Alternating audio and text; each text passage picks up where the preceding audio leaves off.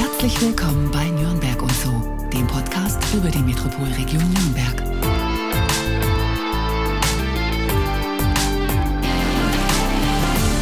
Aufgewachsen im mittelfränkischen Dachsbach zog es unseren heutigen Gast nach der Lehre in die weite Welt.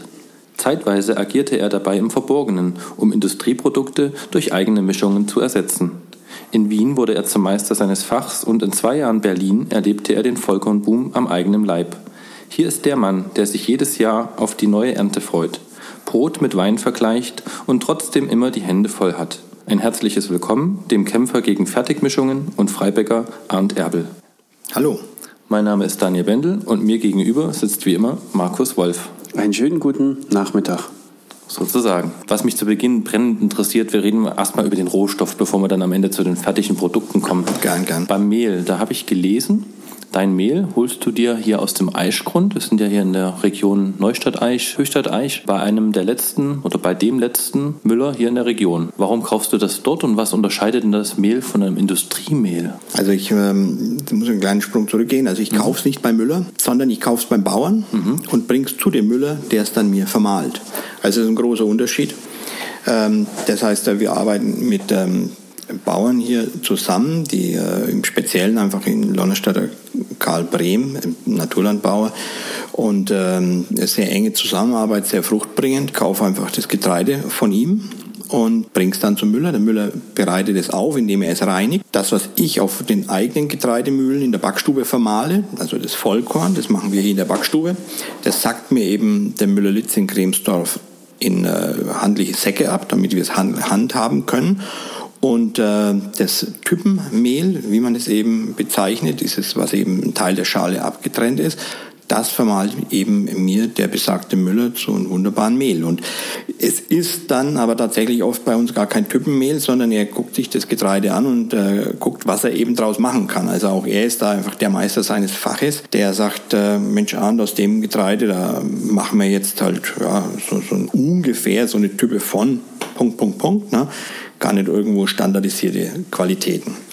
Und äh, die Unterschiede natürlich zu Industriemehl, das heißt Industriemehle, auch wenn Sie jetzt im Supermarkt oder wenn du im Supermarkt jetzt irgendein so Päckchen Mehl dir holst, dann ist das in der Regel, ich, ich will jetzt nicht sagen 100 Prozent, aber wahrscheinlich zu 100 Prozent ist es ein sogenanntes behandeltes Mehl mit Ascorbinsäure oder Emulgatoren, sodass eben möglichst diese Qualitätsschwankungen, die vorherrschen, ähm, sodass die eben ausgeglichen werden. Und ja, und das ist eben äh, bei uns nicht der Fall. Wir bekommen einfach das Mehl ganz genau so, wie es auf dem Acker entstanden ist und so verarbeiten es wir. Wenn man im Supermarkt, weil du es gerade auch ansprichst, ganz nach unten im Regal greift, da wo die günstigen Produkte stehen, ähm, dann liest man meistens auf den Verpackungen von 405, glaube ich, wenn ich richtig liege. Und es gibt, geht hoch bis 1800 irgendwas habe ich mal gesehen. Was sagen denn diese Zahlen überhaupt aus? Oder sollte man sich gar nicht darauf verlassen und spielen andere Faktoren eher eine Rolle?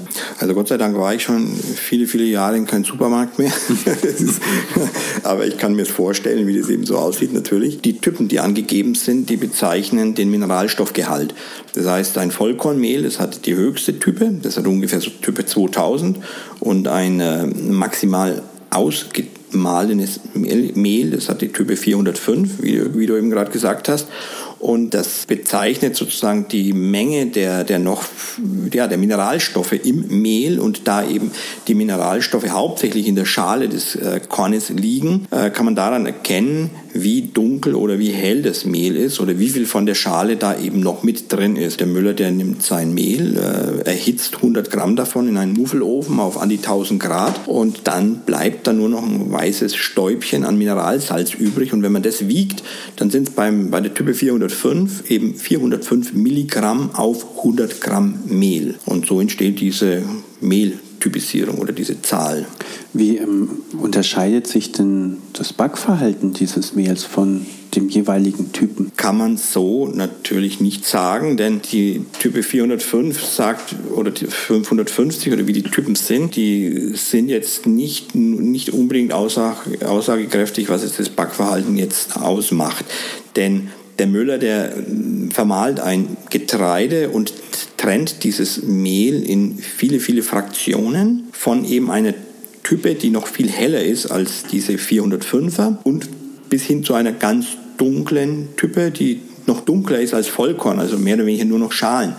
Und man kann, damit man sich vorstellen kann, man könnte jetzt, wenn man 405er Mehl möchte, mit einer Type 405, dann könnte der Müller das Mehl nehmen, diese Passage, die dieser 405er Type schon im, in seinen ersten Arbeitsschritt am, am nächsten kommt, oder er könnte sie auch aus anderen Passagen zusammenmischen. Und da, das, das erlebt man in Italien sehr, kann man das sehr gut äh, fachlich verfolgen. Da kann ich sagen, das sind 405 äh, Mehltypen oder ist bei denen der sogenannte Doppelnuller Gold. Das hat es da für Biskuit, für Croissant, für äh, verschiedenste Gebäcke, für Biscotti, je nachdem, für welches Produkt hat, hat es wieder ein extra, sag ich mal, 405er Mehl. Somit hat es nicht wirklich jetzt eine Aussagekraft, für was es am besten geeignet ist. Und woher kommt dann so diese Aussage, man soll am besten für Spätzle ein anderes Mehl benutzen wie 405, sondern, was weiß ich, 550er mit 1080er mischen, halb, halb oder sowas in der Richtung? Also, ich muss ehrlich sagen, dass das, was sich mir gezeigt hat, ist, ist immer,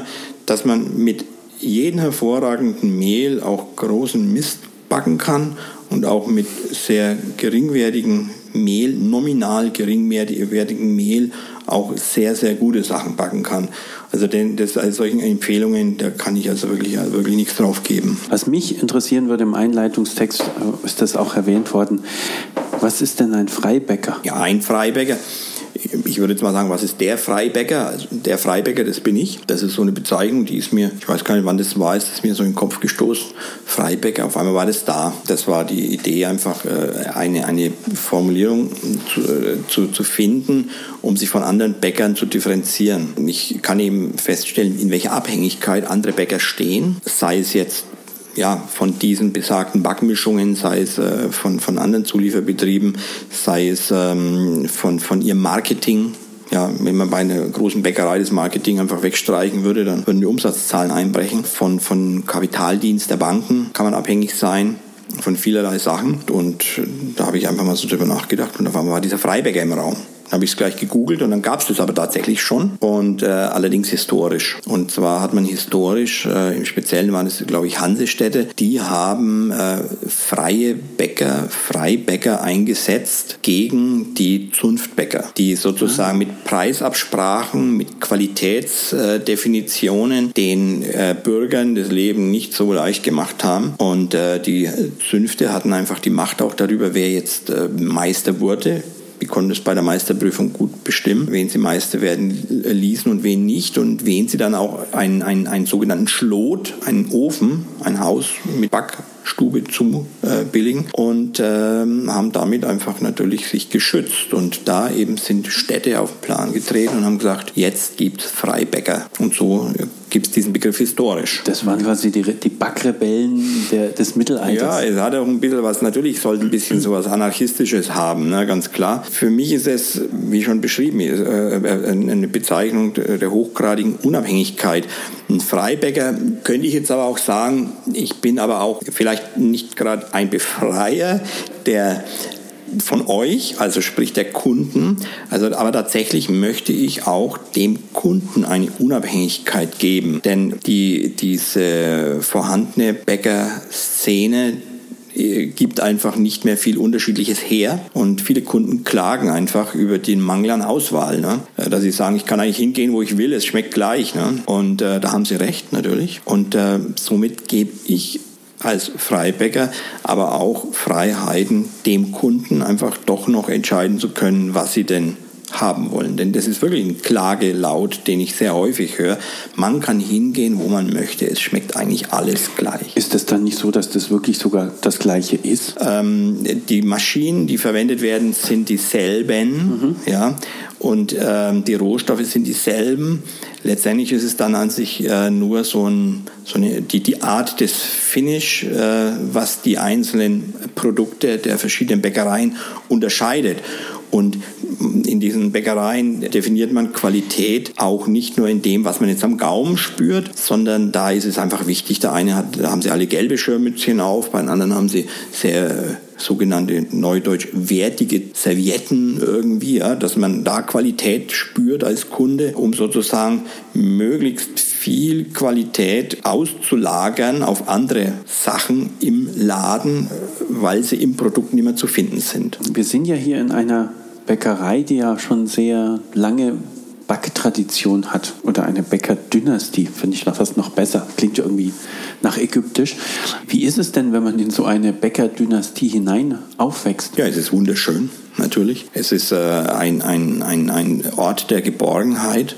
Also ich kann das, wenn ich mir vorstelle, was hier passiert, auch heute noch bei uns in der Bäckerei, ich würde mich für jeden freuen, der das erleben kann und erleben darf. Das ist also was ganz Großartiges. Ähm, nicht nur, weil es im Winter schön warm ist ne? und, und im Sommer arbeiten Nach wir... Lebkuchen riecht, ne?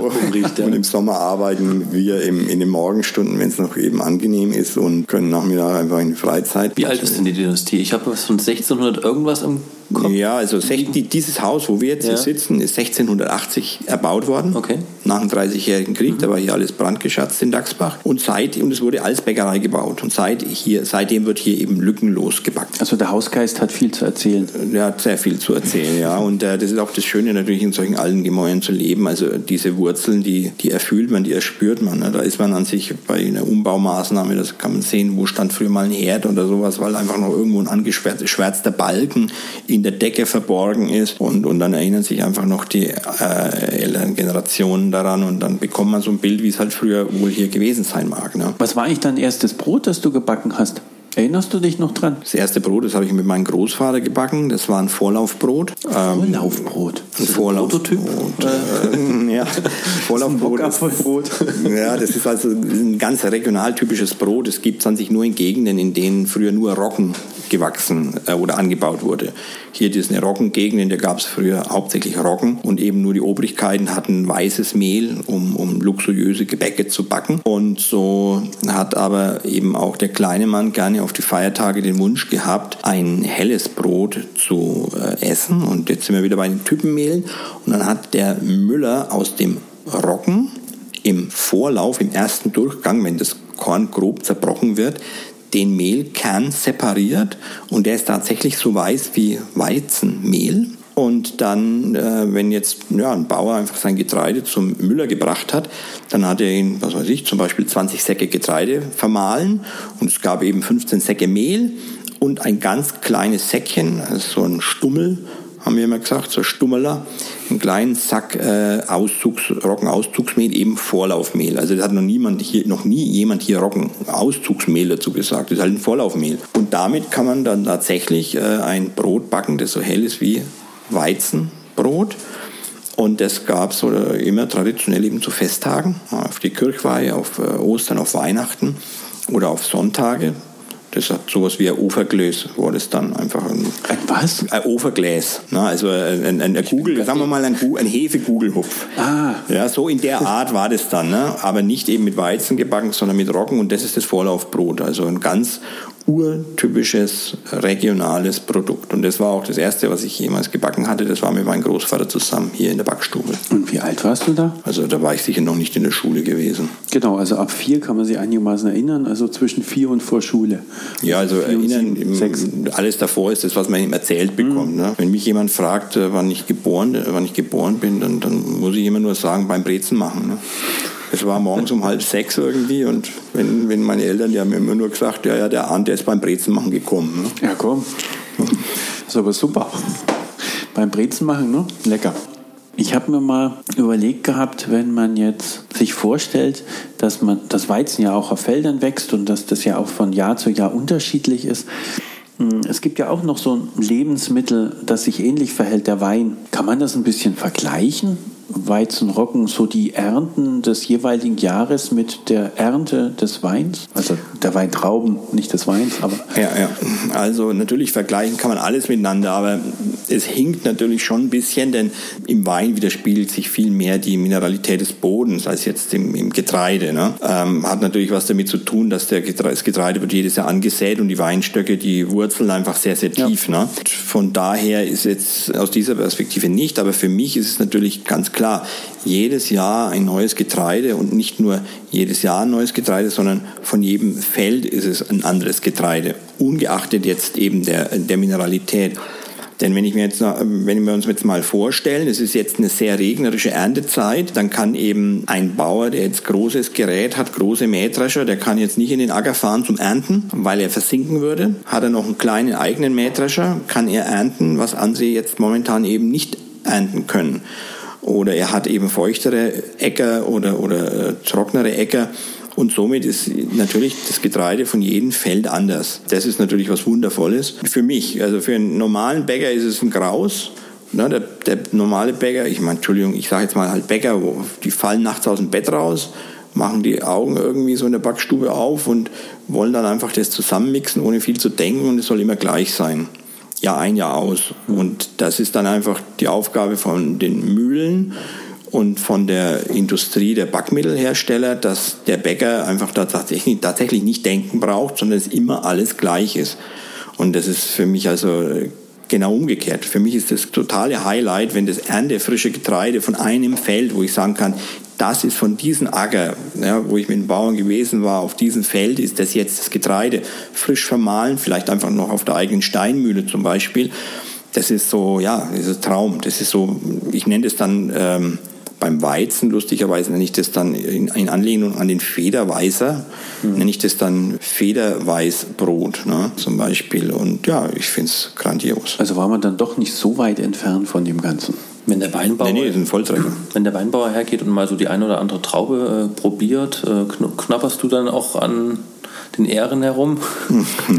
Also ich mache das in der Backstube dann natürlich, mhm. dass ich die, Korn, die Körner zerbeiße. Mhm. Und dann kann man natürlich die Unterschiede schön feststellen, welches sich weich, weich beißt zwischen den Schneidezähnen oder welches einfach mit Schneidezähnen gar nicht knacken lässt, was eben eine weiche, eine, eine, eine zähe Schale hat, ist auch wichtig fürs Vermahlen. Ein Einkorn zum Beispiel, das vermahlt sich weniger gut als jetzt ein Weizen auf der Steinmühle. Das schmiert eher, weil es eben so weich ist. Und da braucht man eine sogenannte scharfe Mühle. Oder man quetscht es nur mit der Flockenquetsche.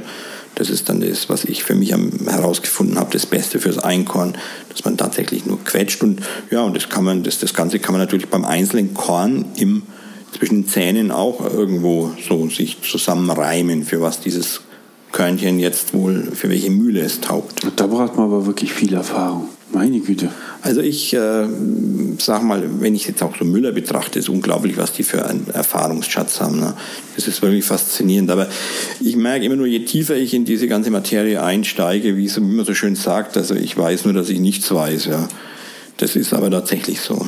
Das wird immer, deshalb habe ich vorhin auch gesagt, nach meinem heutigen Wissensstand. Ne? Und äh, wenn mich jemand vor zehn, wenn jemand zu mir vor zehn Jahren gesagt hat, Mensch, Arndt, das ist ein super tolles Brot, dann hätte ich auch nicht gewusst, was ich da besser machen soll. Und wenn ich jetzt mir überlege, was zwischen heute und vor zehn Jahren war, das ist das sind Meilensteine. Ne? Ich habe über dein Weißbrot gelesen, dass du dafür italienisches Hartweizenmehl verwendest. Jetzt haben wir gesagt, du schaust hier nach einem regionalen Bauern, nach einem regionalen Müller. Gibt es da, was das Mehl betrifft, das Hartweizenmehl hier in Franken, keine adäquate Lösung, dass man dann, dann doch woanders seine Rohstoffe einkaufen muss? Also ich kann äh, auch äh, so ein Hartweizenmehl, so kann ich auch hier in Franken bei einem Bauern haben. Da hatte ich auch das erste, äh, das ist drüben bei Rotenburg. Ähm, nur das Getreide ist einfach die, das Saatgut ist dasselbe, aber das Ergebnis ist ein anderes. Denn das Hartweizen, ich muss hier kein Hartweizen anbauen, das macht keinen Sinn. Aber wenn man dieses Getreide in Italien anbaut, dort auf den vorhandenen Böden mit der entsprechenden äh, Klima, mit dem entsprechenden Klima, dann kommt das raus, was überhaupt Sinn macht bei Hartweizen. Ne? Für mich ist es also wirklich faszinierendes Getreide. Freue ich mich wirklich riesig, dieses Getreide zu verarbeiten. Verschneide es mit dem, das ist auch so, ist eigentlich kann man sagen, ist es eher eine italienisch-fränkische Kooperation. Ja?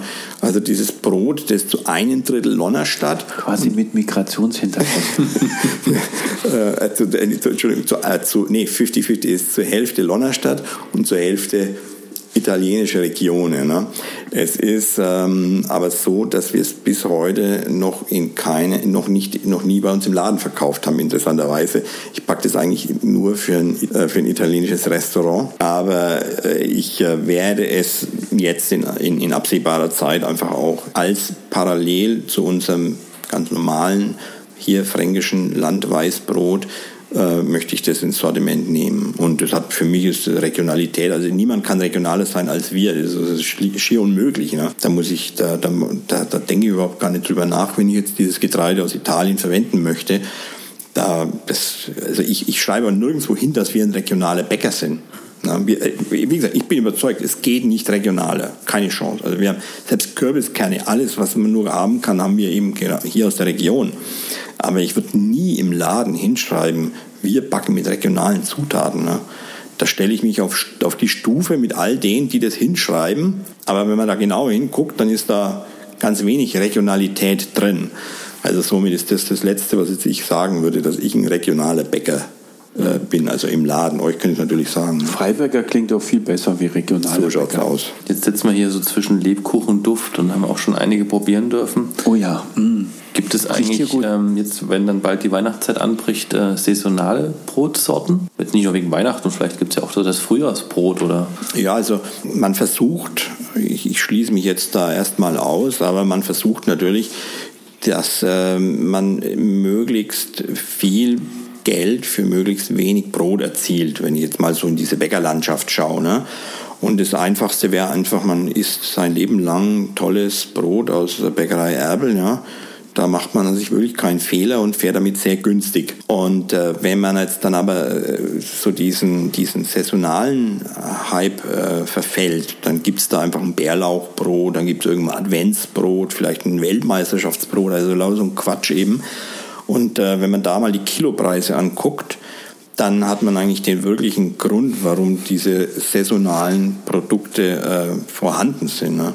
Also ich bin immer noch der Meinung, man soll besser ein gutes Brot als Basis haben und soll sich da Butter und einen frischen Bärlauch draufgeben, als so ein Bäcker und ein Bärlauchbrot kaufen, wo man nicht weiß, ob der Bärlauch irgendwo schon vielleicht zwei Jahre irgendwo im Tiefkühl Lager von Grossisten lag. Ne? Wenn ich jetzt saisonales Brot, dann würde ich natürlich sagen, auch ich habe auf in der, in, der, in, der, in der Zeit, in der jetzt ähm, man, man mehr Kalorien verbrennt, hat man auch anderen, einen anderen Brotgenuss. Ne?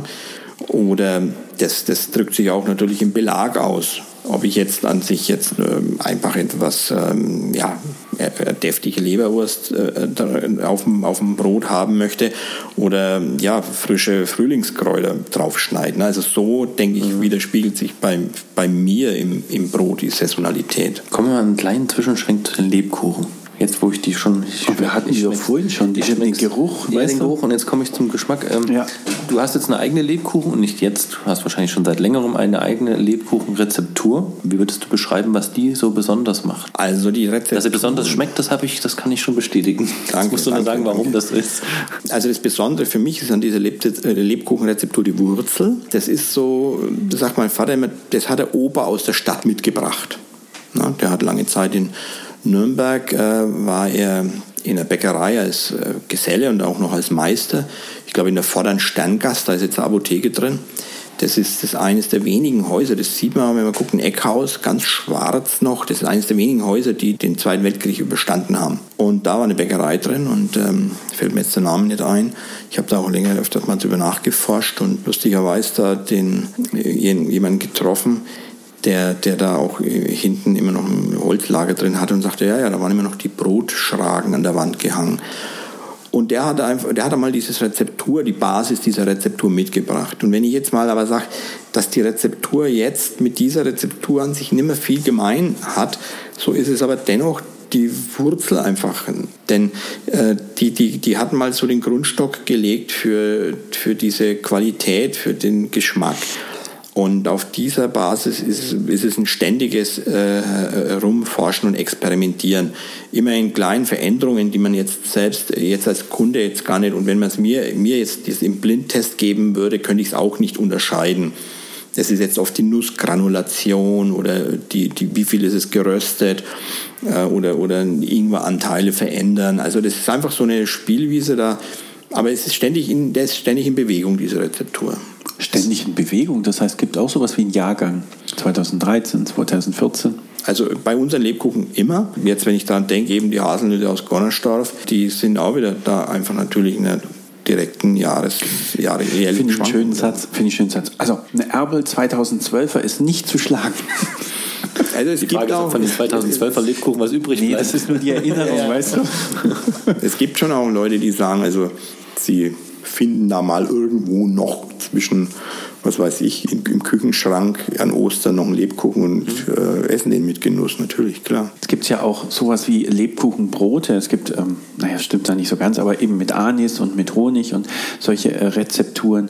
Ähm, sind das jetzt eher Exote, Exoten in der Brotkunst oder in der Brotauswahl oder ist es eher etwas, was häufiger anzutreffen ist? Also wir in Franken sind natürlich äh, ein, ein Landstrich, in dem Brot schon gern gewürzt wird. Also wir auch, wenn ich jetzt hier auf den Würzleib gucke, ähm, ist ja der Strotz der nur voll von Würzaromen. Das ist auch da wieder eine wunderschöne ja, Spielwiese einfach. Ne? Zu sagen, die, die Gewürze in ihrer Gewichtung miteinander, äh, gegeneinander zu vergleichen und äh, in, auch wieder wie grob geschrotet oder ganz gelassen, ganzer Kümmel oder ein feiner Kümmel ist einfach was anderes. Honig kann man an sich nehmen, jetzt nicht des Geschmackes wegen, aber ich äh, habe da so in der Denke einfach wieder ein bisschen eher dieses süß-sauer, das Asiatische. Einfach mal da einen Versuch, die Säure ein bisschen mit eben Honig abzupuffern. Na, das ist eher dieses Honigthema. Geschmacklich kommt es eher nicht durch, eher süßend.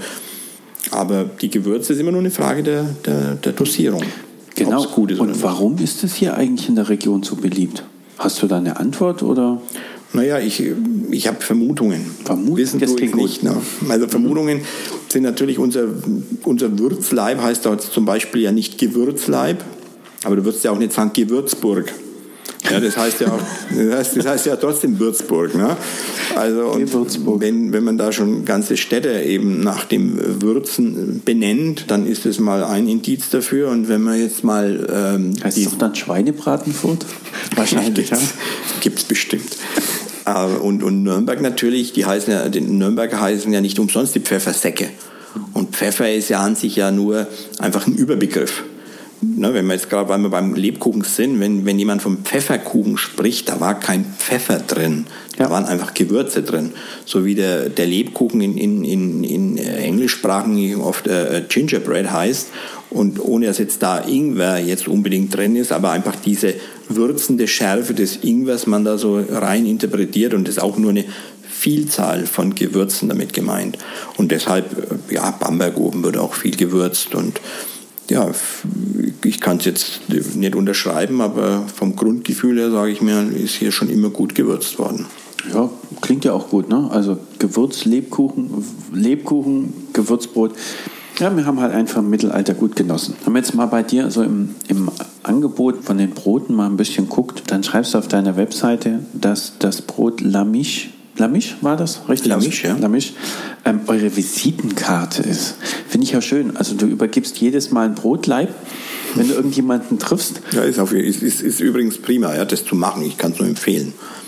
Man ist immer herzlich willkommen. Das stimmt, richtig. Da haben wir zwar gleich die nächste Frage, die sich gleich anschließt, aber erklär mir erst mal das. Warum bezeichnest du es als eure Visitenkarte? Mit dem Brot hat bei mir ein, naja, eine, eine, eine neue kulinarische Denke begonnen. Da habe ich, ja, das war einfach wie wenn man so ein bisschen so einen Schalter umlegt. Das war unmittelbar, ich, ich war in Frankreich gewesen und habe da äh, einfach Brote recherchiert, habe leider nichts Ordentliches gefunden, ein paar gute Bäcker besucht mit ein oder anderen guten Produkten, äh, guten Broten, aber nichts das, was jetzt irgendwie sagt, Mensch, ist das toll, ne? Aber man hat trotzdem diese Wurzeln erahnt, die Optik ähm, am Land, das Ganze so visuell eben wahrgenommen, diese teilweise noch sehr großen Leib, Leiber von Brot und nicht immer diese äh, Baguettes, ja, die nach zwei, drei Stunden einfach entweder zäh oder trocken sind, was ja nichts Schlimmes ist, es ist ja ein Baguette. Ne? Dann kamen wir damals nach Hause und dann äh, kam eben der Charlie Brehm und hat da so ein Weizenbrot, ein Weizenmehl gehabt. und hat ihm gefragt, ob wir davon vielleicht ein Brot backen könnten. Und dann, dann, dann war das damals, war ich in der Denke vorher immer nur bei Dinkel. Dachte ich also, jawohl, Hildegard von Bingen, die Bingens Hildegard. Und, und, und äh, habe da viel mit Dinkel gearbeitet und habe zum Charlie gesagt, tut mir leid, aber wir verarbeiten kein Weizen als, äh, als Brot, sondern nur Dinkel. Und dann meinte er, ja, es wäre wär so toll, wenn er zu Hause sagen könnte, ey Eltern, schaut mal her, das Brot ist von unserem Acker. Ne? Ja, also dann, dann bin ich da schwach geworden. Und das sind jetzt die zwei Sachen, die da zusammenkommen. Einmal diese Eindrücke aus dieser französischen Reise und dann einfach dieser, dieser Wunsch eben von, von dem Landwirt, dieses Weizen zu verarbeiten. Und dann bin ich da einfach in eine, ja, für, für, für wenn ich die, die Zeit mal zehn Jahre zurückdrehe, in, in eine Tiefe, die Tiefe vorgedrungen von, von, von Experimentieren, das ich so intensiv beim hellen Brot noch nie hatte. Und dann kam was dabei raus, das, das in der ganzen Republik bei den Gourmet-Restaurants dermaßen Anklang fand. Ein Brot, das ein, so den, den Spagat äh, zwischen Wein und Käse, also zu, zu allem einfach passt, ne? das nicht, nicht hell und nicht dunkel ist. Und dann war das in aller Munde und, und äh, bei Foodbloggern Im und wahrsten Sinne im wahrsten ne? Sinne des Wortes, ja, Ich war auch überzeugt davon. Und so ist es entstanden, dass ich gesagt habe, das ist wie so, ja, wie so bei den Restaurants heute oft, wenn man diesen Signature Dish äh, zitiert, einfach diese Signatur, für die ich hier so stehen kann. Heute würde ich jetzt sagen, wir haben auch noch andere Visitenkarten, aber das war einfach da, so diese Momentaufnahme. Ja. Du hast gemeint, in Frankreich hast du jetzt gar nicht so das Brot mit dem Baueffekt, den ich jetzt mal gef gefunden. Also die Franzosen sind jetzt weniger eine, also mehr dann doch die, die Käsenation, denn eine Käse Brot, und Wein, ne? Brotnation. Also für mich sind die, sind die Franzosen nicht weniger und nicht mehr Brotnation als Deutschland auch. Die tollen Brote findet man in jedem Land immer bei bestimmten Bäckern. Das kann in Dänemark sein, das kann in Spanien sein, das, das kann überall sein, auf der ganzen Welt. Es gibt immer alle Qualitäten. Aber Frankreich, ich meine, als Brotnation, äh, sie sind für mich absolut eine Brotnation, weil sie einfach viel Brot essen. Deutschland im Vergleich ist, nicht, ist jetzt nicht mehr Brot. Aber für Frankreich ist für mich die Brotnation, weil ich die einfach, ich verbinde Frankreich mit, eher mit Brot als jetzt Deutschland. Na, das, äh, warum so ist, weiß ich nicht, aber es ist für mich so. Vielleicht, weil in Deutschland dieses Thema Brotvielfalt so, so, so komisch, so, so, so, so hoch gehalten wird und ich nicht davon überzeugt bin. Na, vielleicht ist es eher so eine Gegenposition, dass ich sage, hier schaut mal nach Frankreich oder schaut mal nach Italien, was da für tolle Brotsorten gibt. Und, und hier ist ja irgendwie angeblich 3000 Sorten Brot. Also das ist lächerlich, das ist nicht haltbar. Ne? Das sind wahrscheinlich bei den 3000 Sorten sind wahrscheinlich allein, ich würde mal schätzen, 400 Baguette-Sorten dabei, ne? die auch nur verschiedene Namen haben, aber grundsätzlich irgendwo derselbe Teig wahrscheinlich sind. Und von daher denke ich mir, wenn ich die urtümlichsten Brotsorten angucke in Deutschland, wie eben so einen fränkischen Bauernleib, dieses Vorlaufbrot, ein rheinisches äh, Schwarzbrot, ein Pumpernickel, dann gehe ich nach Frankreich rüber und äh, habe genau dieselbe urtümliche Brotvielfalt. Und das ist überall so, wo einfach diese Getreidesorten regional typisch angebaut wurden. In Ländern, in denen natürlich kein Getreide angebaut wird, wie kein, kein, kein Brotgetreide wie in Japan, ja, da, da gibt es ganz klar keine Brotvielfalt. Aber dafür gibt es Reisvielfalt. Vielleicht gibt es auch Reisbrot. Ja, gut, natürlich gibt es das, aber kulinarisch ganz weit weg von dem, was wir uns jetzt als Brot vorstellen. Ne? Wahrscheinlich. Was, wie stellen wir uns eigentlich ein gutes Baguette vor? Tja, wie machen wir das Also vorhin haben wir es gehört, nach zwei Stunden trocken. Nee, nee, nee, nee, nee, Entschuldigung, das ist jetzt nur, das ist eine Möglichkeit. Ne? Möglichkeit. Also, wenn wir jetzt mal, da, da, da, da hänge ich dann, das hört sich jetzt ein wenig komisch an, aber wenn ich jetzt mal so ein gutes Baguette mir vorstellen soll, dann, dann, dann müsste man jetzt mal sagen, Platon würde sagen, die Baguetteheit. Was ist die Idee des Baguettes? Zu sagen, was stellst du dir ein Baguette? Bei einem Baguette, sehe ich jetzt erstmal was Gerades und nichts Krummes zum Beispiel. Was Dünnes und nichts Dickes.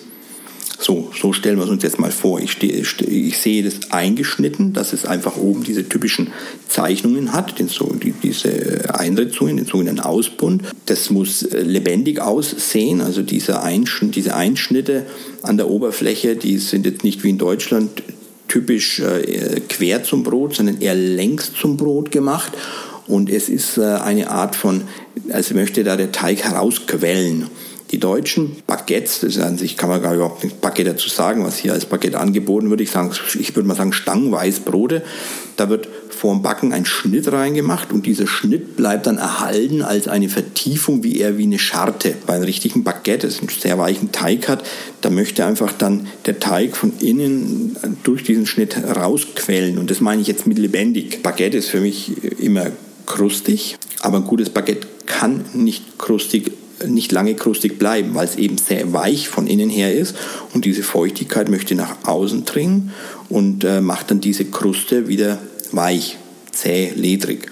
Aber es muss die Qualität haben, wenn ich dieses Baguette jetzt äh, in der Hand habe und es ist nicht mehr kross und ich gebe es nochmal kurz in, in, in den Ofen rein für ein paar Minuten, dass es dann wieder kross wird, ohne innen trocken zu sein. Das ist das, was für mich jetzt ein Baguette auszeichnet. Neutral im Geschmack, rottypisch, Krusten, krustenlastig, weil natürlich die Kruste, Ober, die Krustendominanz vorhanden ist. Ich war vor kurzem in Frankreich und ähm, das, der Preis für ein durchschnittliches Baguette, ähm, habe ich festgestellt, lag dort zwischen 60 und 70 Cent. Fand ich jetzt sehr erstaunlich im Sinne von, naja, das kostet bei uns so ein, äh, es gibt der Deutsche quasi nicht mal für ein Brötchen aus, äh, wenn er so Billigketten gewohnt mhm. ist. ist das, kann man darauf schließen, dass es vielleicht dann auch eher so dieses Backmischungs-großindustrielle Produkt ist? Also ein gutes Baguette kann man in Frankreich sicher nicht für 60 Cent mhm, kaufen, genau. bin ich überzeugt davon.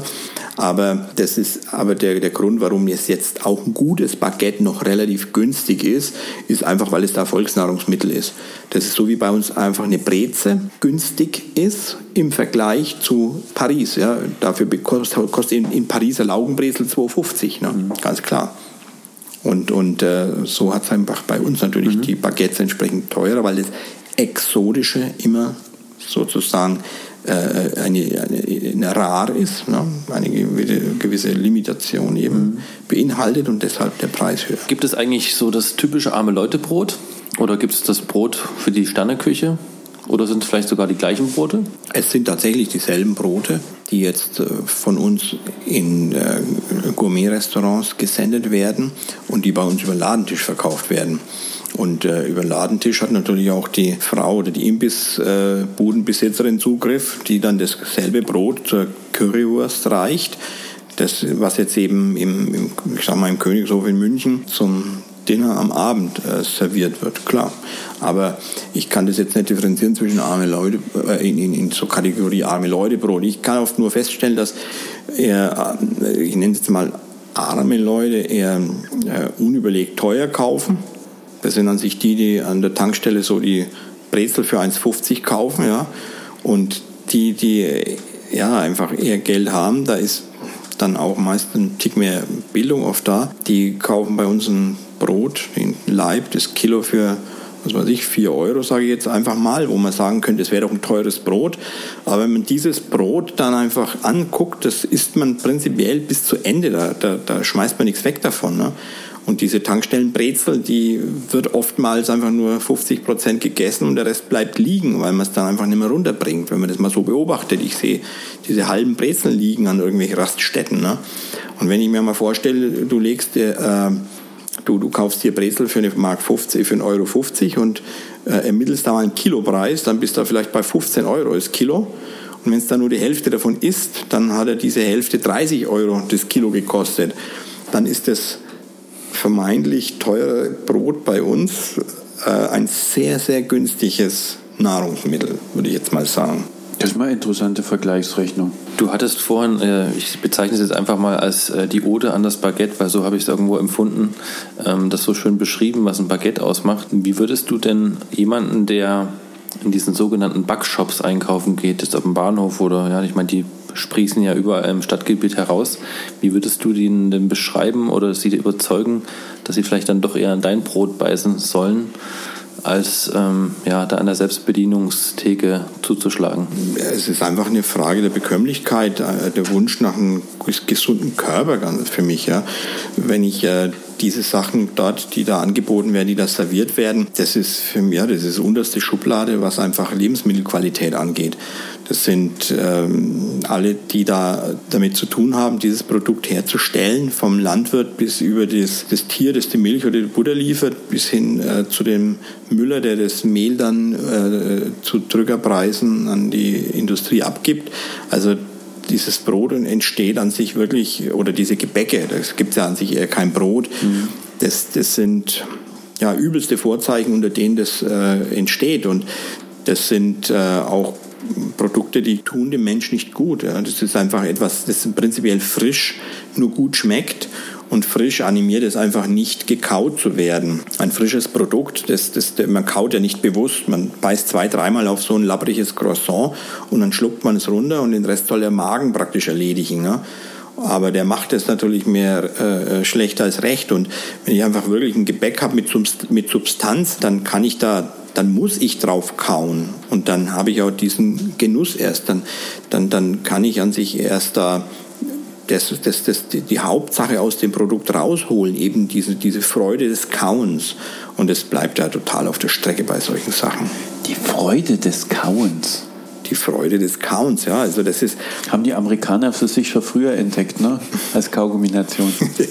bestimmt, ja, aber das sind einfach Unterschiede, die man da im Mund einfach wahrnehmen kann. Das ist, äh, das ist so was Hochsinnliches. Äh, wenn man sich das mal so vergegenwärtigt, das ist ja das, das was heute diese viel beschriebene oder hier viel, viel zitierte Textur, ja, dieses Mundgefühl, das ist uns so allgegenwärtig von kleinsten, von, von Kindheit auf. Ob das Brot jetzt knusprig oder ob das jetzt eben nicht knusprig ist, ob du eine Scheibe Wurst drauf aufs Brot machst, die dick ist oder zwei dünne oder drei dünne, ist einfach ein Unterschied. Ne? Aber war das eigentlich bei Weißbrot, dass wenn man das länger kaut, schmeckt das sehr süßlich? Das bei jedem. Bei, jedem bei, eigentlich bei allen, bei, bei jeder Stärke. Okay, ja eben, weil irgendwas hatte ich im Gedächtnis, dass durch die durch den Speichel, durch den Speichel ja. genau, mhm. dass sich quasi schon oder durch die Enzyme des Speichels, wenn man will. Setzt ihr eigentlich auch nur Hefe ein oder nur Sauerteig oder vielleicht auch irgendwelche anderen Backtriebmittel? Also Hefe und Sauerteig äh, sind zwei Möglichkeiten, das, das, das, äh, einen Teig zu lockern. Äh, wobei bei den Sauerteig hat man nur die Hefen aus der Luft. Also ich bei meinen Sauerteigen. Ah, wie so eine Spontanvergärung wie beim genau, Wein. Ne? Das ist eine spontane Vergärung. Das ist ein wunderbares Gleich. Brot und Wein, das muss sein.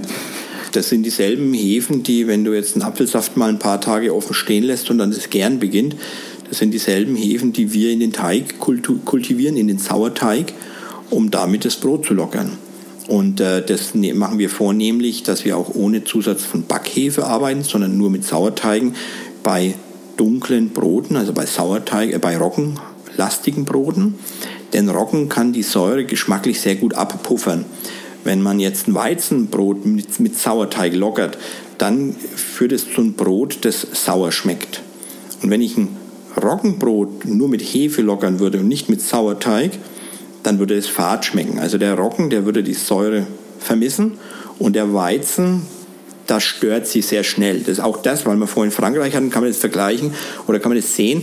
Da gibt es jetzt auch wieder Bäcker, die traditionell das Baguette mit Sauerteig lockern und sind da mod stolz drauf und dann schreiben die Baguette au levain und du kaufst dieses Baguette und du kannst es nicht mehr essen, so wie du normalen Baguette essen möchtest, zu Käse oder Rotwein.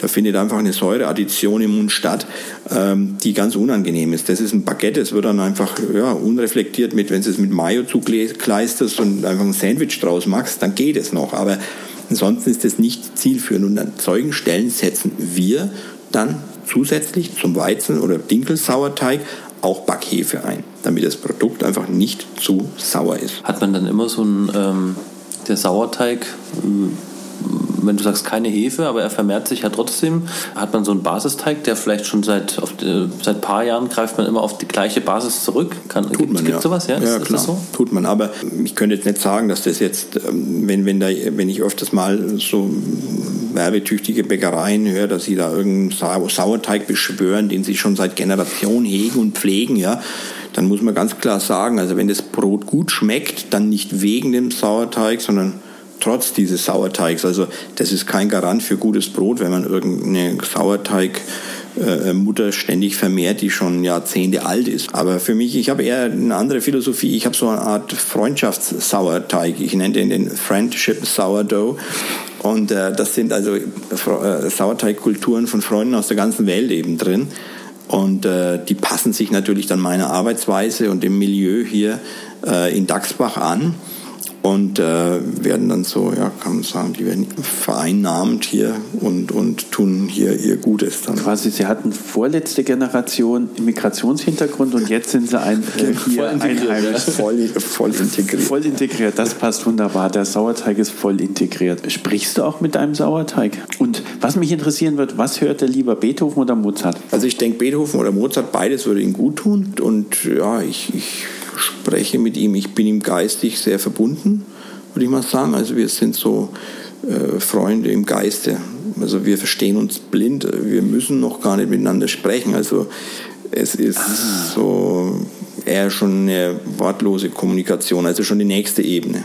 Genau, und dann wisst ihr ja auch mal exakt, welchen Kinofilm ihr dann anguckt. Ne? Ich habe mal gelesen gehabt, dass du einen Sauerteig wirklich mal im Kino mit dabei hattest. Naja, ich meine, das ist jetzt nichts Besonderes. Also merken, nichts Besonderes. naja, äh, er, er fordert von mir an sich seine Pflege ein und ich muss ihn die geben.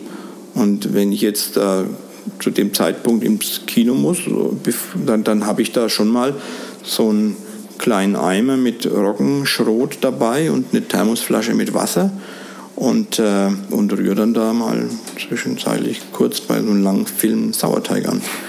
Aber das ist jetzt einfach, ja, das ist so ein schönes Bild, aber das könnte genauso gut irgendwo im Restaurant sein, dass ich jetzt sage, jetzt gehe ich aufs Zimmer hoch und rühre den Sauerteig an. Ne? Okay, also, also nicht, nicht, äh, Moment, es ist ganz so. Nicht ja. anders als hier ja. auch zu Hause. Ja, ich, mein, ich mache ja am Sonntag, ja, ich meine, Sonntag haben wir geschlossen, aber es ist ja nicht so, dass ich am Sonntag mit dem Sauerteig nichts zu tun habe. Das ist mein erster und mein letzter Gedanke. Ne? Ich meine, ich gehe, der, der, geht in die, der kommt mit in, in die Wohnung. Wenn es im Winter in der Backstube am Sonntag zu kalt ist, dann findet er seinen Platz, wo es ihm quasi am gemütlichsten ist. Diese, dieser Sauerteig in seiner ersten Stufe, da was er am sensibelsten ist, weil er noch am kleinsten immer ist, da reagiert er sehr sensibel auf, auf, auf Wärme und Kälte, auf, auf klimatische Schwankungen. Und somit hat er hier im Haus, würde ich mal sagen, das Jahr über, ja, vielleicht so 20, 30, 40 verschiedene Plätze, an denen er immer wieder so stundenweise dahin arbeitet. Und das ist, das ist, Kommunikation, ja, das ist nichts anderes. Mhm. Ich weiß, was er braucht. Er muss es mir nicht sagen. Wahnsinn. Manche haben Kinder, manche haben Hunde, manche haben Sauerteige. Nach meinem subjektiven Empfinden ist so ein bisschen Dinkel so als das, ich will es nicht das als Allheilmittel ähm, bezeichnen, aber gerade man überall eine Weihnachtsbäckerei, überall kommt Dinkel wieder. Ist das, was man wiederentdeckt hat oder was man neu entdeckt hat? Ja, Dinkel ist ein hervorragendes Getreide. Ganz klar. Also das ist mein Lieblingsgetreide jetzt aus, von, von Roggen mal abgesehen. Aber das, was du jetzt ansprichst, ist natürlich jetzt ein gewisser Hype. Mhm. Das heißt, ähm, äh, man guckt da, man, man will Dinkel hören oder sehen oder der Bäcker will Dinkel sagen und schreiben können, aber man guckt sich das eigentlich überhaupt gar nicht genau an. Also Dinkel ist mehr als jetzt Dinkel. Ja, mich hat jetzt erst heute eine Frau angerufen und sagt, Mensch, welchen Dinkel verwenden Sie denn? Genau, da geht schon los. Ja, welchen Dinkel verwenden Sie denn? Dann sage ich, ist das alles, was Sie wissen wollen?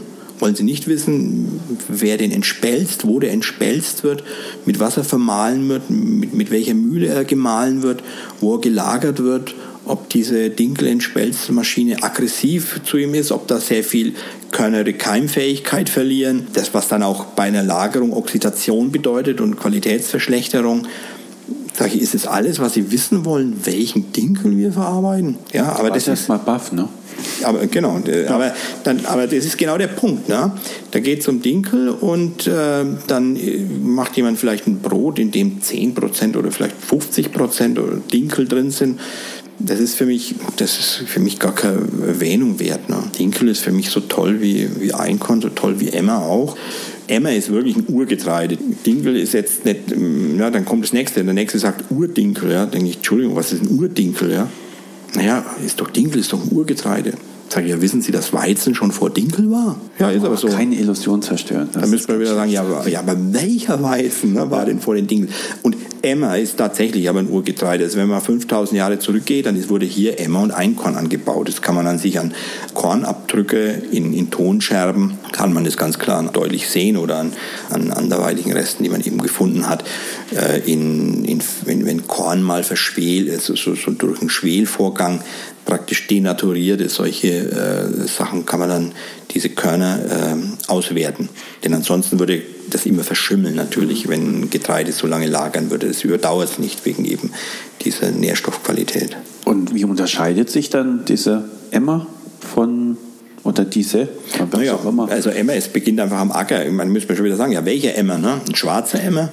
Äh, und ich habe keine ne, Ahnung. Also als Beispiel, guck da hin in der Ecke, das ist, das ist schwarzer Emmer, diese mhm. Ähren, die du da siehst, ne, auf der Fensterbank. Das siehst schon mal diesen optischen Unterschied. Aber ich selber differenziere da nicht in der Backstube. Das ist am Feld wunderschön.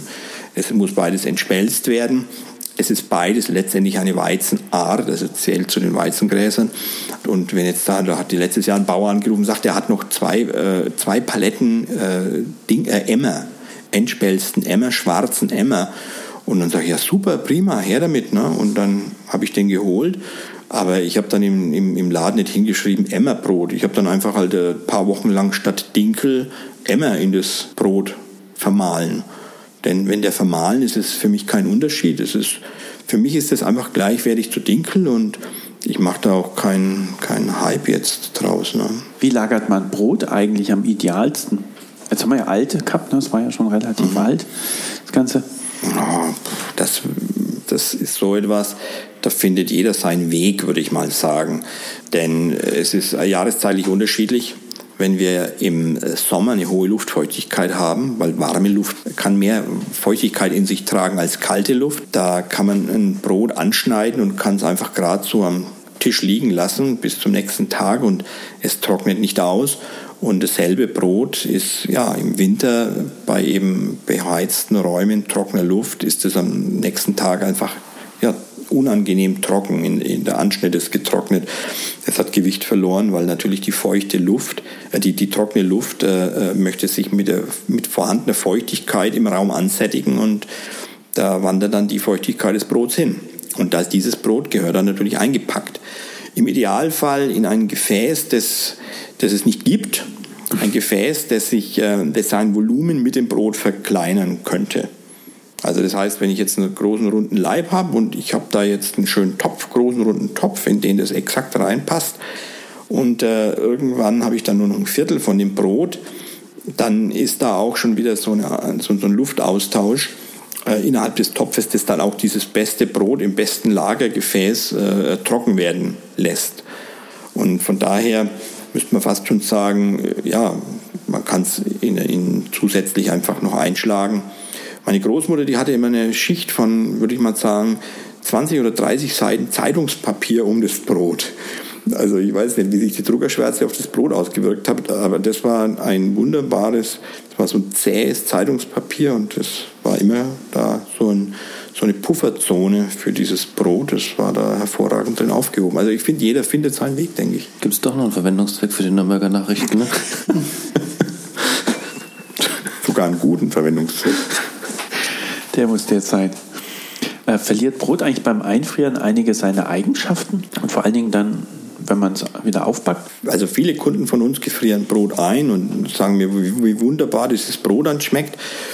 Ich selber, ich praktiziere das nicht. Ich weiß aber eben, dass die Leute da sehr gute Erfahrungen damit machen. Es verändert natürlich seine, seine, sein, sein, ja, was verändert es denn? Ähm, es wird hart.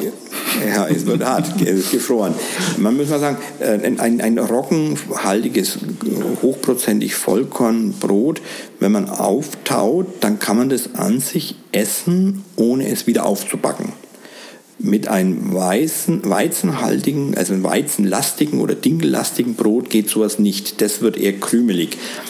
Deshalb, aber man kann all diese Brote natürlich hervorragend eingefrieren wenn sie nicht 100% fertig gebacken sind, sondern wenn man jetzt in einen, so einen Zustand von vielleicht ja nicht ganz fertig gebacken, tiefkühlt, eingefriert und nach dem vollkommenen Auftauen dann äh, nochmal backt im Elektroofen, vielleicht bei Brot abhängig 200 Grad, aber so, dass es im Kern richtig heiß ist die Stärke sich wieder verkleistert, dann ist es tatsächlich äh, ein Brot, das ist wie frisch. Und deswegen funktioniert das ja in den Backketten dann auch so gut. Ne? Sie bekommen die Teiglinge geliefert. Nein, in Backketten ist was anderes, weil in Backketten, da werden ja einfach diese, da werden die Teige tiefgekühlt. Ja. Und die Teige, die tiefgekühlten, die, die erleben eine extreme Strapaze, also denn diese Eiweiße, die da mhm. im Begriff sind, sich zu denaturieren, die müssen da stabilisiert werden mit Emulgatoren, dass sie einfach nach dem Auftauen wieder noch elastisch auch sind. Äh, das ist das, was da eher passiert.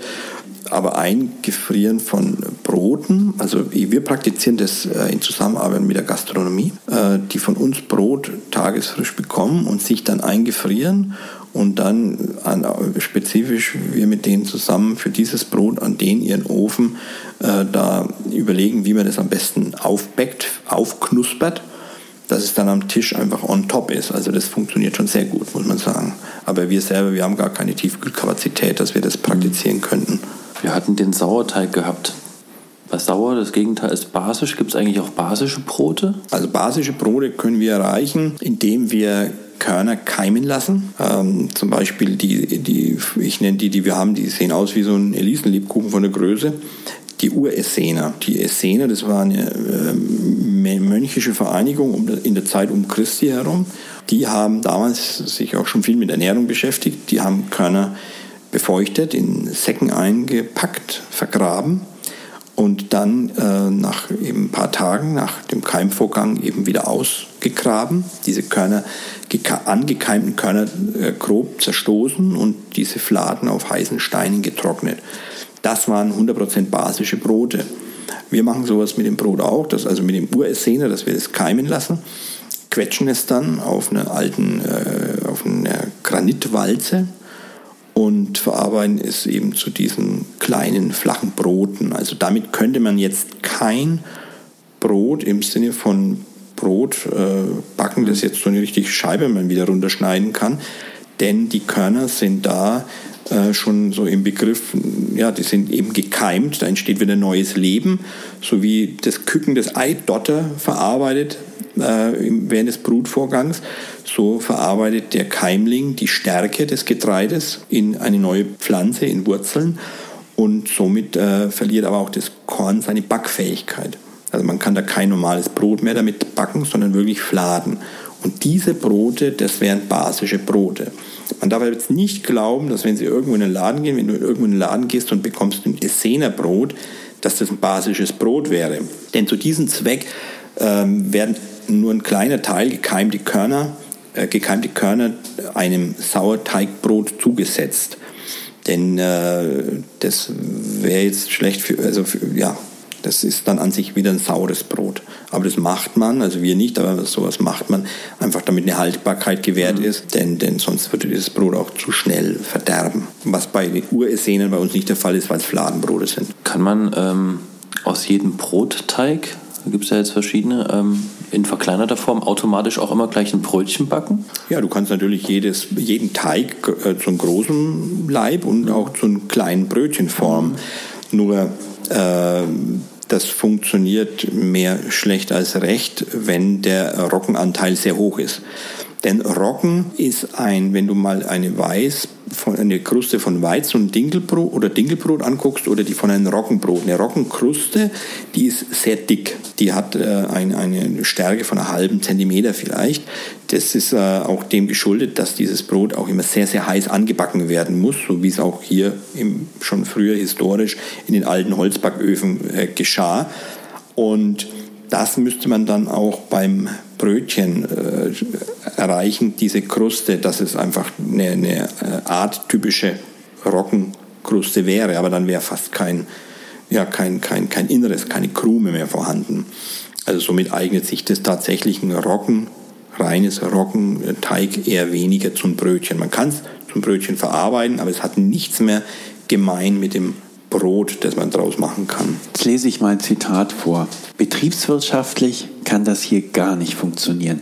Wir machen das aber wie die Hummeln. Die wissen auch nicht, dass sie im Prinzip nicht fliegen können und tun es trotzdem. Was hat es eigentlich mit dem Satz auf sich? Ja, das ist so, dass, äh, ich weiß nicht, wie ich da mal drauf kam, da, da hat es ja immer so moderne Managementmethoden, die dann oft irgendwie so ein englischen Namen verpasst bekommen, so Management by irgendwas, ja. Und habe ich mir auch gedacht, was machen denn wir denn? Und dann ist mir mal dieser Gedanke gekommen, dieses Gleichnis Management by Hummel. Das, ähm, das, ja, das trifft schon zu. Ne? Äh, die Hummel, die kann theoretisch nicht fliegen, ja, weil die Flügel, Flügelfläche zu klein fürs Gewicht ist. Und wenn man ja, den Wissenschaftler fragt, ja, warum fliegt sie denn? Ja, weil sie es nicht weiß, dass sie es nicht kann. Sie tut es einfach. Und so ist es bei uns auch. Wir, wir sind ja auch nicht irgendwie so, dass wir uns in den Schreibtisch klemmen und dann äh, umherrechnen, äh, wie, wir wirtschaftlichen, wie wir wirtschaften sollten, sondern wir stehen halt morgens auf, machen ein Ding und äh, abends ist wieder gut. Ne?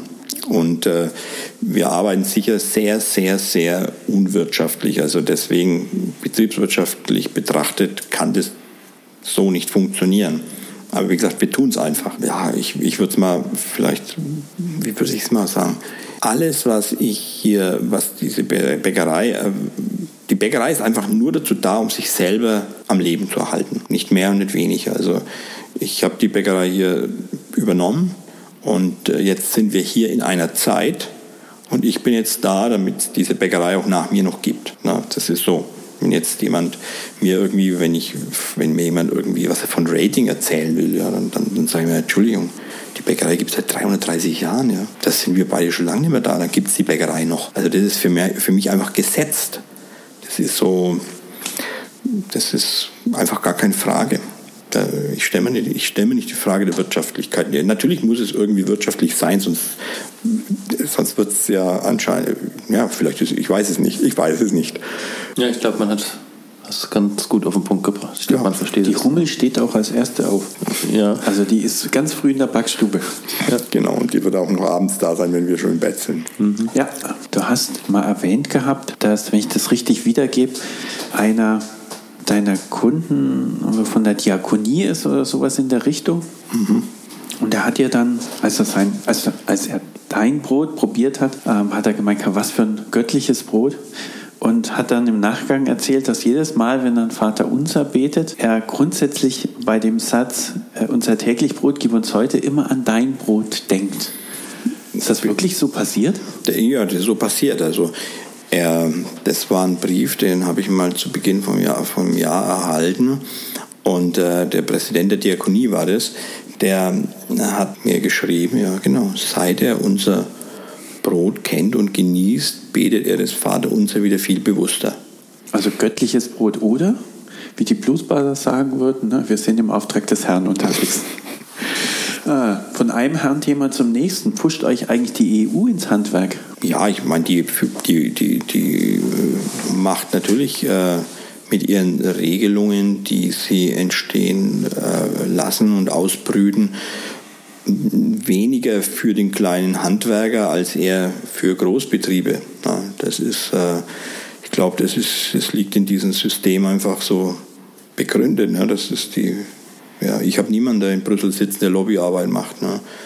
Aber um, vielleicht, aber vielleicht durchaus genug Genießer, die gar nicht wissen, dass das Brot daherkommt. Bestimmt, ja, schön wäre es. Ähm, ja, das, ich meine, es gibt Regelungen, die sehen dann einfach so aus, dass, ich sage jetzt mal, das, was für uns ja wirklich ganz wichtig ist, dass wir einfach zum Nachbarn gehen können und sagen, hier, du hast Kühe, ich will deine Milch. Ne? Oder die, die Bäuerin, die gar keinen Bauernhof mehr hat, sondern einfach nur noch 20 Hühner, die uns die Eier bringt, die, die bringt mir natürlich keine gestempelten Eier, ja. Die bringt mir einfach die Eier von ihren Hühnern. Ich kenne die Bäuerin, ich kenne ihre Hühner. Ich habe hier eine Qualität, die ist unüberbietbar. Der Erste, der da einmal ein Ei ist, das bin ich, der sofort einfach eins in, äh, sich kocht und, und dann auslöffelt. Ne? Einfach tatsächlich, wir sind gesegnet mit einer Qualität von solchen Rohstoffen, die sind unglaublich. Aber ich also an sich darf ich sie nicht verwenden, weil das sind, das sind keine Herstellerbetriebe, die an Weiterverarbeiter liefern dürfen. Das sind solche Sachen, ja, die die, die EU ausbrütet, ganz klar. Aber wenn jetzt dann, ich sage jetzt mal, so ein, so ein kleines Dioxinskandälchen einfach wieder kommt, ne? dass da irgendwelche Hühner irgendwo mit, mit zweifelhaftem Futter äh, gefüttert wurden, dann, dann, dann sehe ich erst, wie stabil das ist, was wir hier praktizieren. Ja. Kriegen eigentlich dann die Hühner das alte Brot von dir? Also das alte Brot von mir, das bekommt jetzt an sich, zum, das, kommt, das bekommt jetzt momentan ein ein ganz, eine ganz alte Rinderrasse, der Ansbach-Triesdorfer Tiger. Tiger. Der Ans Ansbach-Triesdorfer Tiger. Das ist eine alte Rinderrasse, die jetzt wieder rückgezüchtet wird. Oder Rindfleisch weckt den Tiger. Also die gibt es fast nicht mehr. Ich weiß gar nicht, ob sie noch reinrassig überhaupt vorhanden ist. Also man hat in ein paar Stellen noch welche, in ein paar Stellen bei Bauern noch welche gefunden. Und da geht zum Beispiel auch Altbrot von uns hin, wenn überhaupt ein Altbrot übrig bleibt die Hühner, äh, die, die jetzt ihre Hühner haben, die holen bei uns wieder die Eierschalen. Also wir haben eine Frau, die holt die Eierschalen und wäscht die Eierschalen, trocknet sie dann und zerstößt sie, um sie dann wieder den Hühnern als Kalk äh, ja. zuzufüttern. Also das ist ein Kreislauf, das ist mhm. unglaublich. Das ist so und das ist das, was das Ganze einfach ausmacht. Ne? Das ist so diese Summe aus diesen vielen kleinen, kleinen Kleinigkeiten. Aber deswegen habe ich ja gefragt gehabt, das wäre ja eine interessante, eben interessanter Kreislauf. Aber jetzt weiß ich auch, dass es Rindersorte namens Tiger gibt. Wir hatten es auch immer wieder ein bisschen thematisiert und auch gerade hier mit äh, EU in Brüssel. Ähm, du belieferst die Spitzengastronomie sehr ausgeprägt.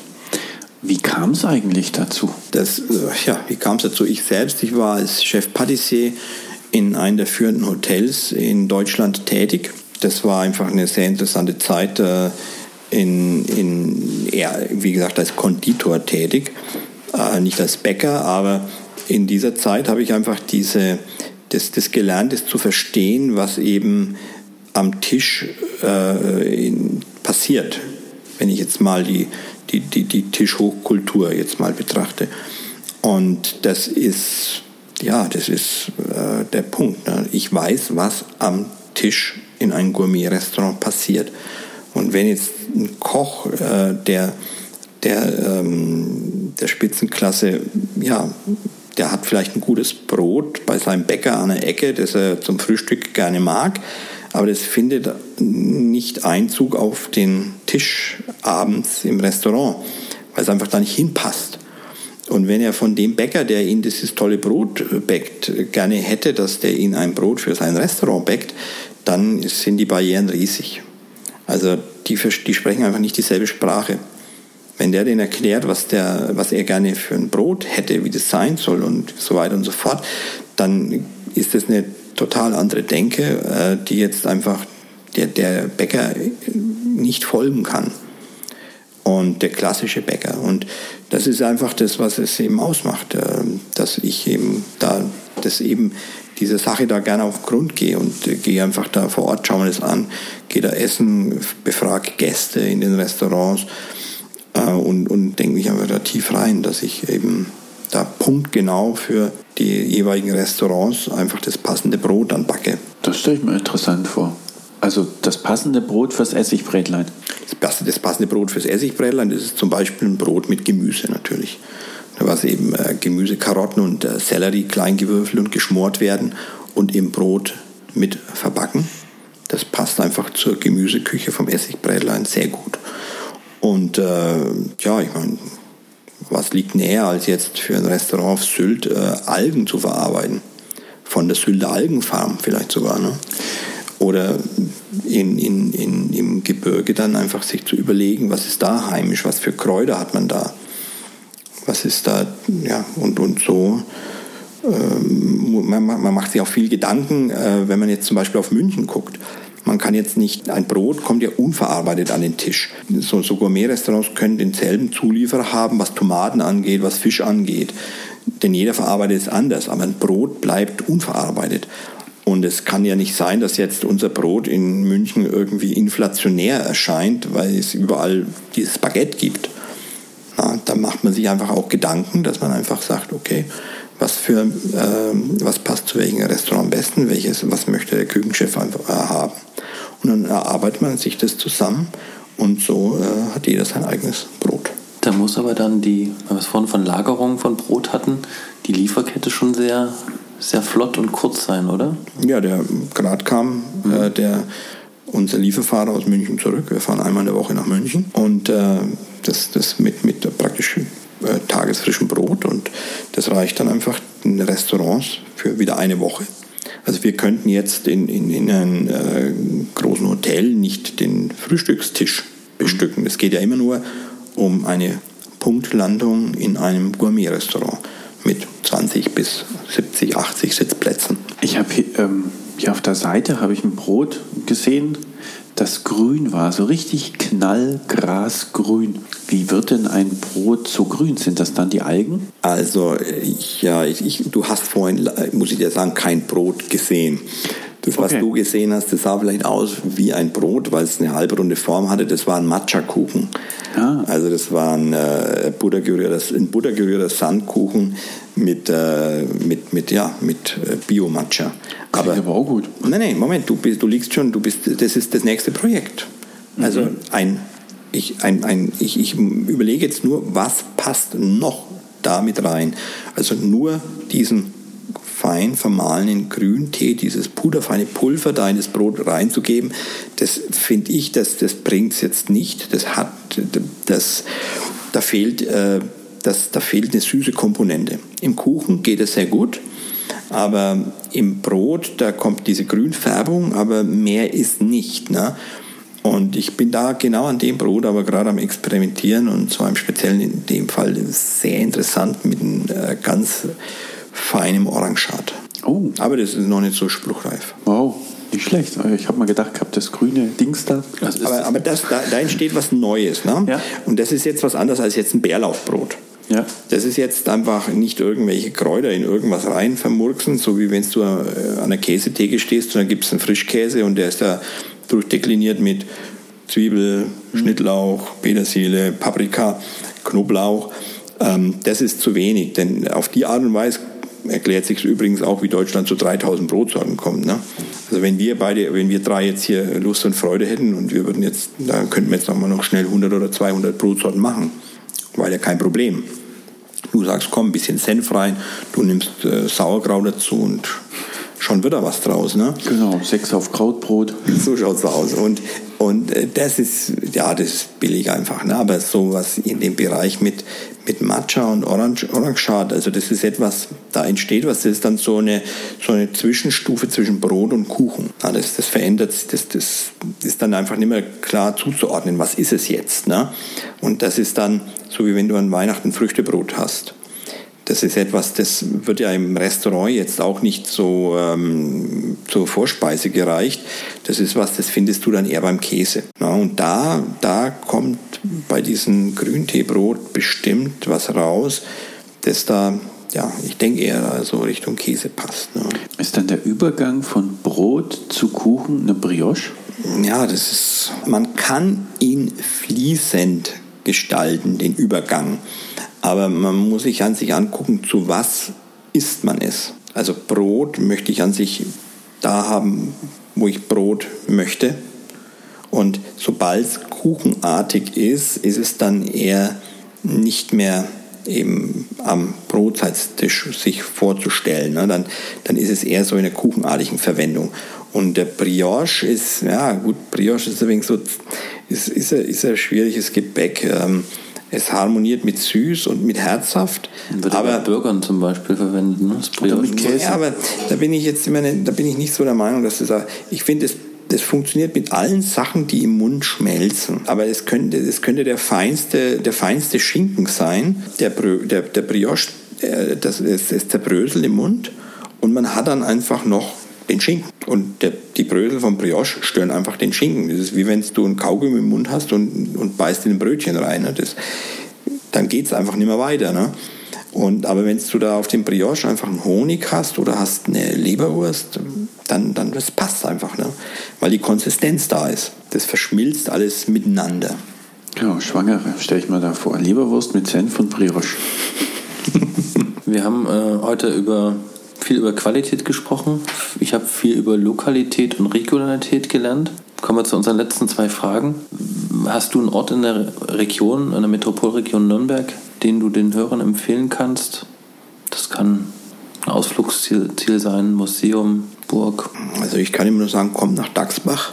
Okay. Na, das hat, hat übrigens auch Goethe schon seinen äh, im Götz im ersten Aufzug, glaube ich, sagen lassen. Reiter kommst du nach Dachsbach, Punkt, Punkt, Punkt, Punkt, Punkt. Also tatsächlich in der Theaterwelt bekannt der Ort Dachsbach. Lass mich mal zurückrechnen. So. Das heißt, dann musst du das Brot vom... Also wenn du zurückrechnest, dann Ja? ist es natürlich so, als dieser Satz geschrieben wurde, gab es diese Bäckerei schon lang. Ne? Ja, ja, eben, Ja? richtig. Deswegen. Ähm, ja, genau. Also ich sage einfach, kommt herzu, hier, es ist alles bereit. Ne? Was macht es dann hier so besonders? Das, ja, ich, ich müsste die Leute fragen. So wie wir hier an diesem Tisch hier sitzen, war es letztes Jahr, läuft hier eine Japanerin zum Hof rein. Sag ich, ja, hey, was machst du hier? Ne? Ja, ich möchte die Bäckerei hier sehen. Da sage ich, wenn ich jetzt hier nicht gewesen wäre, ja, dann wäre ich wieder gegangen.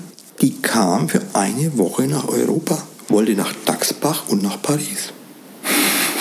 Also das ist jetzt das ist kein Witz, ja. Die, die, hat in, die, ist- die ist in Frankfurt gelandet, ist mit dem Zug nach Nürnberg gefahren, hat sich da einquartiert, mit dem ersten Zug nach Neustadt-Aisch und mit dem Bahnbus hier nach Dachsbach und ist in den Hof reingelaufen. Ja, Germanistikstudentin. Ja, genau. Die, die hat dann hier drei Tage mitgebacken, dann ist sie nach Paris. Oh, das ist aber, das ist aber ein tolles Erlebnis. Also das, da, da kann ich mir schon vorstellen, wieso man da Ja, und solche aus Leute, Japan kommt. solche Leute hatten wir hier schon oft. Ne? Also wirklich, also Vielzahl an japanischen Praktikanten. Da war mal ein Artikel in der Zeitung in Japan über uns. Und äh, so muss es irgendwie da gekommen sein. Und da war mal eine Designerin da, die sagt, ja, sie hat sich überlegt, wo kann ich diese, diese Kultur mehr äh, kennenlernen, als dort, wo urtümlichst gebacken wird. Und so ist die auf uns gestoßen. Also es war wieder eine andere. Ne? Also deshalb kann ich nur sagen, ja, auf nach Dachsbach. Das ist wieder mal ein ganz toller Beweis dafür, das Gute liegt viel näher, als man eigentlich denkt. In Dachsbach. Und weil wir schon das Gute haben, geht es natürlich bei uns. Jetzt sind wir ja schon kulinarisch hier. Wir haben über Essigbrätlein, über Spitzengastronomie gesprochen. Wo geht denn dann der Lieferant der Spitzengastronomie essen? Was kann er denn empfehlen? Also, wo du sagst, das, da muss man unbedingt mal hin. Also ja, ungeachtet einfach diese heimischen Gasthäuser, die, die ich einfach gerne an Kirchwein besuche, äh, wenn ich dann eben so eine Praktikantin zum Beispiel hier habe und, und wir zeigen ihr dann natürlich auch die Gegend und die Region und sind dann in Nürnberg, dann ist das einfach die Frage der Tageszeit. Wenn es jetzt zum Mittagessen ist, dann gehen wir in der Regel, ja, was heißt in der Regel, immer zu, zu Marco Moronsch in La Colina ist es, in Nürnberg, im Norden außen, bei der alten Dampfbäckerei. In, ja, und, und am Abend, ja, also sensationell finde ich immer noch die Etage. Gute thailändische Küche in der Etage, finde ich super.